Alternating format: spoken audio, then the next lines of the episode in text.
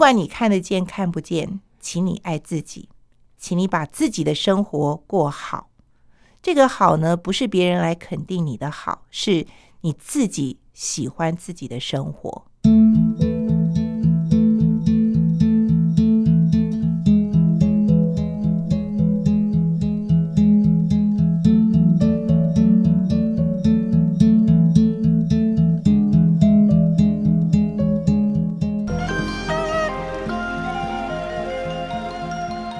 关关雎鸠，在河之洲。窈窕淑女，君子好逑。参差荇菜，左右流之。窈窕淑女，寤寐求之。求之不得，寤寐思服。悠哉悠哉，辗转反侧。参差荇菜，左右采之。窈窕淑女，琴瑟友之。参差荇菜，左右芼之。窈窕淑女，钟鼓乐之。今天在一开始哇，很不一样诶。我们要跟听众朋友一起分享的，就是我在汉声电台的一位好同事、好朋友、好姐妹。有一些视障朋友跟宜家反映说：“哇，你们节目有一个叫做‘朗朗读书天’的，好好听哦。”我们邀请节目的制作主持人珊珊吕明珊，嗨，明珊你好，嗨，佳佳姐好，嗯、各位听众朋友大家好。哎，我第一次坐在来宾的位置，感觉怎么样呢？有点不太会说话。成为广播人，你觉得最大的幸运跟幸福是什么？嗯，最大的幸运就是我可以透过广播跟一个广大的世界有连结。我常常觉得这个小小的录音室，那我因为要做节目，所以可以邀请来宾来这里。每一个来宾都有不同的专长，那我从每一个来宾的身上都可以学到很多东西。呃，这是我觉得在做广播里最大的收获。有时候我觉得有没有听众听，我也不知道，因为我好像也没有宣传过我自己的节目，我也从来没有。去 push 些什么？但我相信，我做的很开心的节目，一定会有听众欣赏。再不济呢，我想在节目播出的那一个小时，在台湾的天空会有一个小时很正能量的电波 在放送。嗯，没错，真的是正能量，温暖的能量。珊珊，你要送给我们视障朋友，还有明眼的朋友。你想要跟他们说什么？哇，好难哦！临时？临时考试哎 哎，你想想看，你平常问别人也是临时发个问题给别人，对不对？所以我这叫做 报应吗？好，没有。我想，不管你看得见看不见，请你爱自己，请你把自己的生活过好。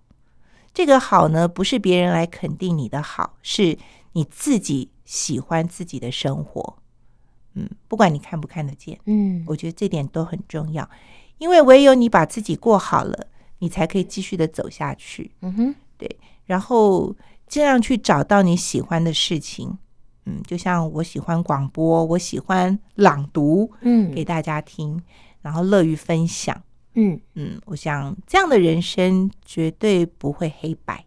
珊珊说，不管你看得见或是看不见。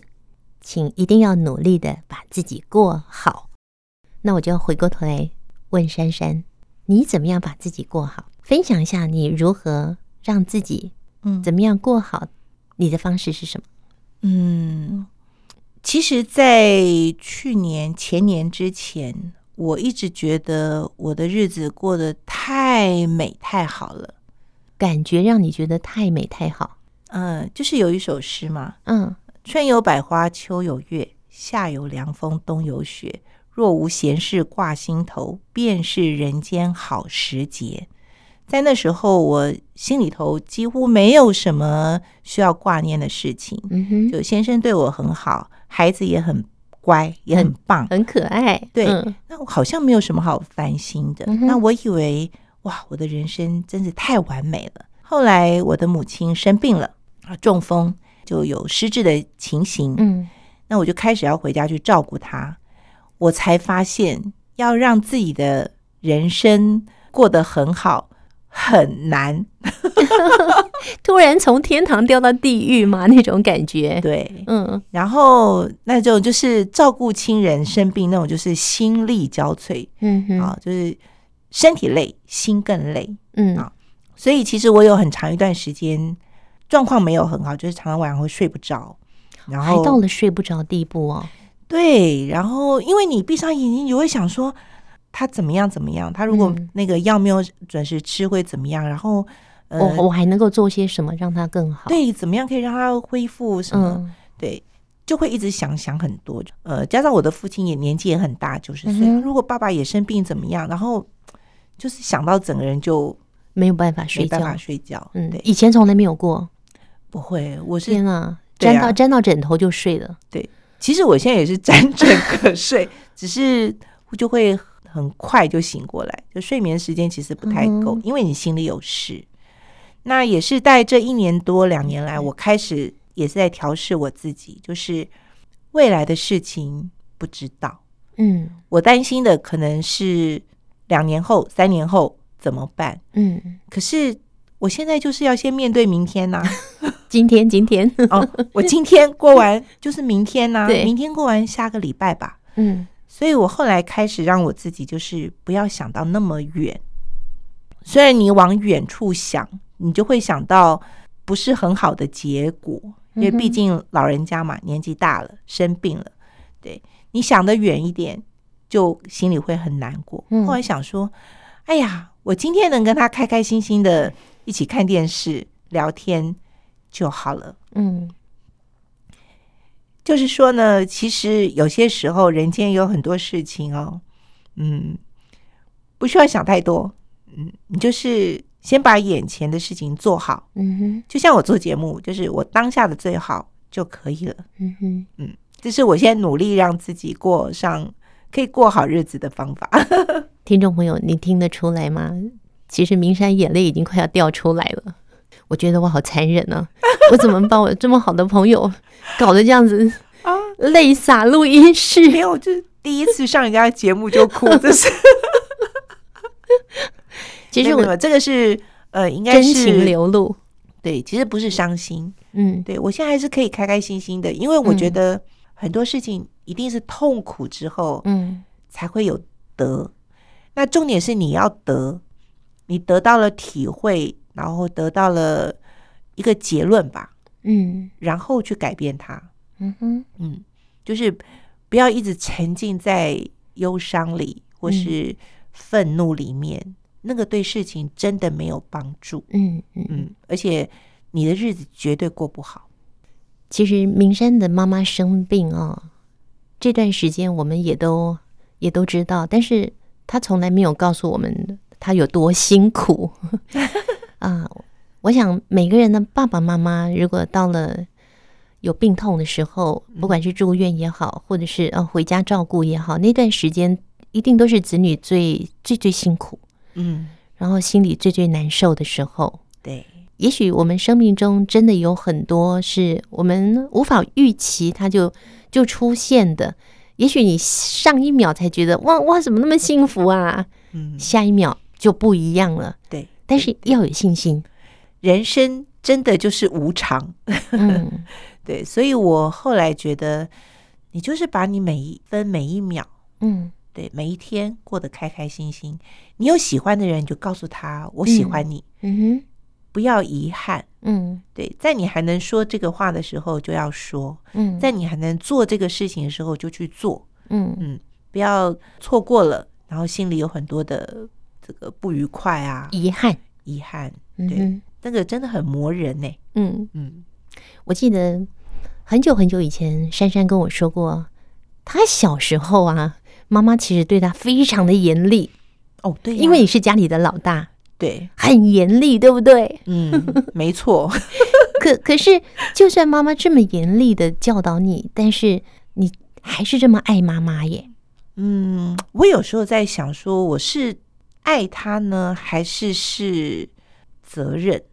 嗯嗯，就是应该都有，我觉得，也许吧。当他的女儿当了五十几年，其实我也不知道 应该是算哪一个？但是我只觉得说，父母亲年纪大了，嗯，子女照顾就是天经地义了。嗯嗯，我们这一代是这样，我们这一代真的是这样。是，那未来就是也不知道嘛。还有人，也有人跟我讲说，你不用担心，未来我们都可以请机器人来照顾我们。就不一定是请那个外籍的看护，嗯、我们可能可以用那个医疗机器人。嗯嗯，对，我想啊、哦，这也蛮科幻的。我们还是把自己过好吧。对，就是努力让自己过得好，过得愉快，健康，嗯、哦，心情愉快，对，不要有遗憾，嗯哼，就好了。我想讲点开心的，我们其实也还蛮开心的、啊。嗯，我想讲一些光荣的，代表我们汉声电台。其实呢，珊珊她有领过。三座还是四座还是五座金钟奖？三座跑不掉。哎，三个金钟奖，但是我入围过六次。嗯、我记得是建筑美乐蒂，还有科科创意研究室。曾经听过别人讲说，一个广播人如果没有领过金钟奖，会很遗憾。但明山，你会吗？就算你从进广播到现在，你从来没有领过一座金钟奖。嗯那你会遗憾吗？哎，但我很难讲，因为也许会 哦。看着大家都得，嗯，因为汉声电台都是强将啊，嗯，对。佳姐，你自己说你几座？你我算不出来了。对，你看你比我还多吧？没有，我我不我不想算，是因为我只有第一座金钟奖是我很努力去得来的。因为那个时候电台告诉我说，如果你没有得任何奖项，你就没有办法成为正式人员。哦、我的薪水只有别人的三分之一，嗯哼，哼，可是我的工作比别人还要多。嗯，我我当当时啦，嗯，那就是为了要有一份正式的工作，又不会随便人家就不要你了。那那是什么？随随便便那个临时工作。嗯，所以那那一年就就非常努力这样子。我我觉得只有那一座，其他是是上天给的礼物，就是他觉得、嗯、哦。这个小女生工作很认真，就给她一个小礼物。哦，不对，别人来讲是大礼物，就给他一个礼物好了。我觉得是上天给的，真的。我我并没有做的太好或怎么样，但是当下都是非常用心的。除了第一次以外，其他的我都没有没有说，我我想得奖，我想要怎样怎样。嗯嗯嗯。所以我就就就说是上天给的。嗯，其实我去回想，我也从来没有想过说。是为得奖去做，对对对，为了要得奖而做。对，那我觉得我的情形，因为也许每个人想法不一样，我觉得我一直就是我就是喜欢做一个很棒很棒的广播节目。对，然后我想做了自己都开心的，做到自己都会感动的那种节目。然后这是我的目标。嗯哼，那我相信有这样子的目标，你又很努力的去达成。嗯，在竞赛的时候应该。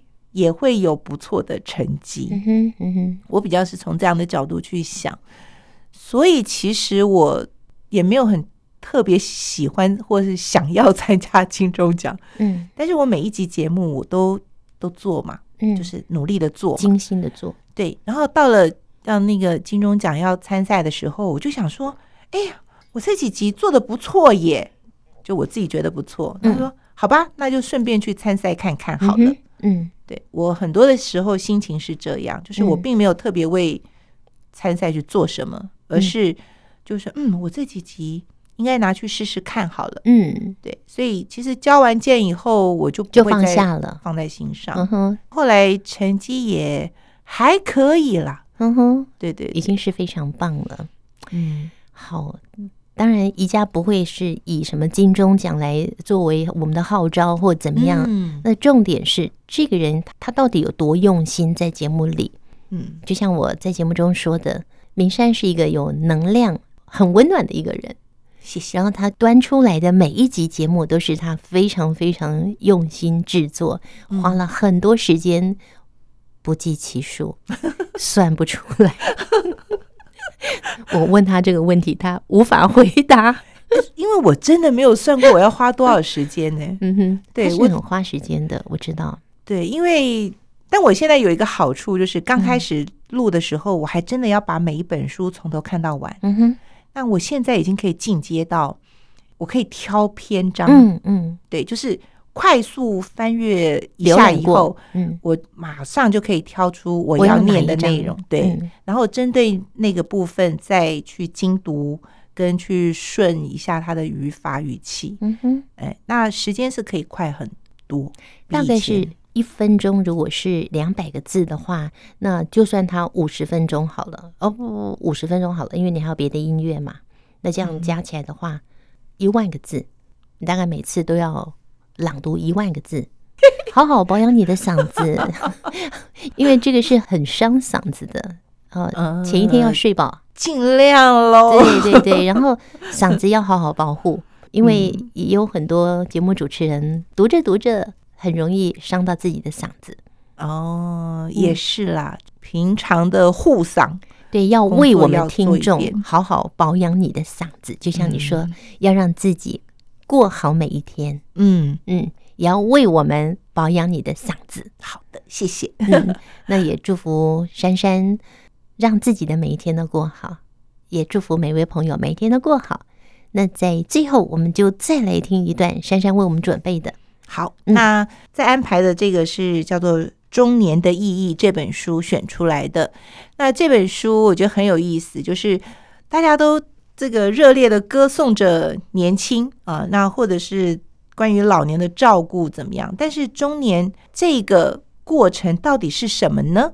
那为什么从年轻到老年、中年的这个过渡期，到底身体上有什么变化？大脑有什么变化？它也是一本科普书。嗯哼。对，那因为刚好跟自己的年纪对符合，适合我们是，所以我读起来的时候也是非常的有感触。嗯哼，对，那就送给也许你正是中年的，也许你还没中年，对或是中年你要预备呀、啊，对不对？对还没进来中年的，你要预备。对，中年有中年的该负的责任。嗯嗯，就是也不用白过，一定可以过得很好。嗯嗯，把这一段送给大家。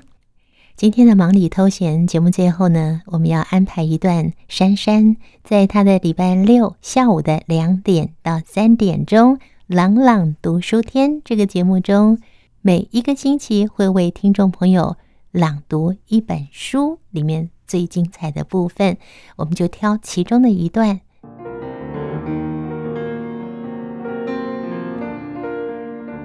因此，直到今日。人类的两大年龄世代之间，仍然存在一种焦虑而永无止境的权威之争。